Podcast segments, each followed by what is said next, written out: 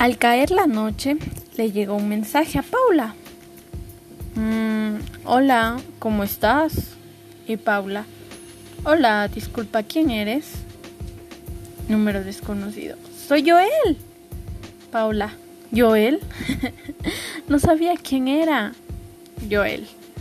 ¿Y qué es que haces? ¿Sabes? Quería decirte algo. Paula.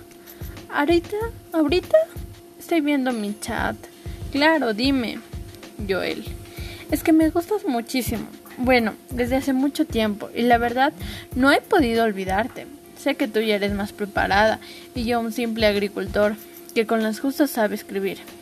Paula, sabes que tú también me pareces un chico muy lindo. No me fijé en eso, sabes, los dos tuvimos diferentes destinos y tú lo hiciste por ayudar a tu mami y nunca es tarde para aprender.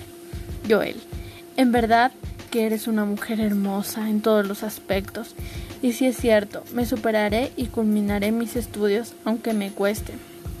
Paula, yo te apoyaré en todo momento, así que tranquilo. Joel, puedes salir afuera. Voy a verte en este instante. Paula, hay mucho que aprender, Joel para que puedas expresarte de mejor manera, pero tranquilo, poco a poco aprenderás. Aquella noche hablaron hasta hasta la madrugada y los dos sintieron una conexión enorme. Los dos se mudaron a una nueva ciudad.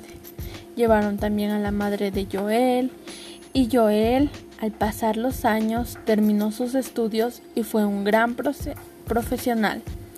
Fin este cuento se acabó.